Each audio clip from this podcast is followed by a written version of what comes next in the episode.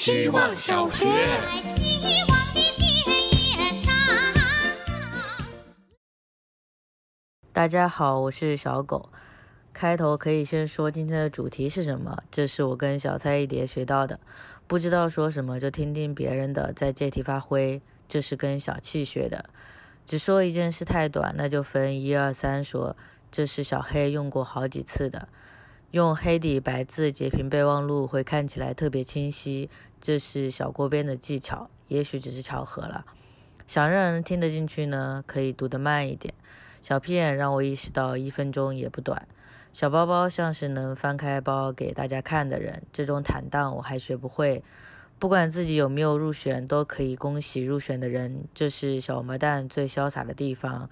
还有很多想说的，但就说这么多，绝不超时，可能是小保姆想学的吧。最想说的是，同学不只是一同学习，还应该是你想同他学习。希望零五班的同学在所剩不多的学识里找到同学的感觉，更像同学。希望小学。大家好，我是小气，每天都过得很像，所以我是没有生活还是没有眼睛呢？每天都是七点半起，但每周还是会迟到至少一次。每天都是沙拉，但周六的沙拉是最好吃的，因为周天不用吃沙拉。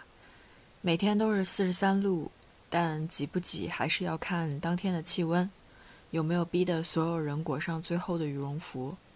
每天都是 PPT，但下半周的总会比上半周做得更快更好。每天都是两千个跳绳，我跳一下，窗外的月亮就跟着跳一下，但我一天比一天更沉重，月亮也逐渐发胖。每天都是床上录音，但时间不会固定，主要看我先打开什么 APP。每天都是一根香蕉，但扒掉的皮会越来越黑。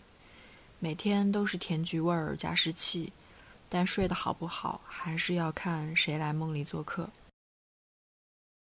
希望小学。大家好，我是小 A B C D E F G。公司的保洁阿姨每天会在晚上下班后来打扫。这一年观察下来的变化是，阿姨从每次一边打电话一边打扫卫生，变成了一边看抖音直播一边打扫卫生。有一天，阿姨带着略不好意思的神情问我们：“哎，小姑娘，你能不能教我一下这个直播间的打赏怎么弄？”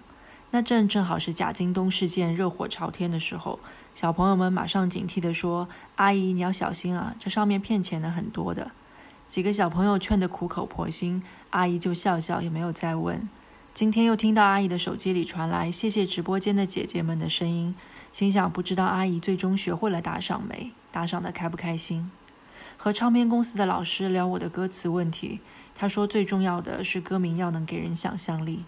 那些浮于现实之外的，在阿姨的那根拖把之外，在我的那台电脑之外，是肥皂泡，是彩虹，是鲸鱼，是京东，想跳起来就此拽着他们的脚飞。希望小学。大家好，我是小组长。刚记事的年纪，爷爷奶奶、爸爸都在省拖拉机厂上班。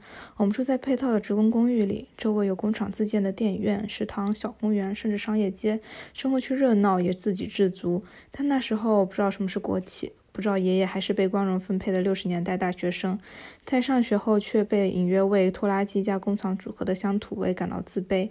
这种自卑可能一直延续到去年。我开始看东北文学，疯狂迷恋班宇正直、双雪涛笔下浓烟散尽后的荒凉平原。我还听了很多朋友家的故事，站在南下打工潮的潮头，从湖南到广州，或者乘着偷渡潮从县城到海外。那些动荡的时代感让我羡慕着迷，又遗憾自家故事的无味。直到后来，我才想通。我的童年何尝不是和东北大地上的命运相连，被同一股时代浪潮裹挟着奔涌？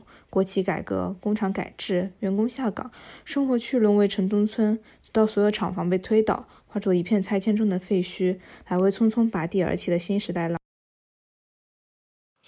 小学。大家好，我是小白菜。白菜营养丰富，具有珍贵的食用价值。今天有幸请到了隔离专家硬白菜。硬白菜专家在上海度过了十四天的自费集中隔离生活，最近又有机会在北京居家隔离二十一天，是隔离世界的大家。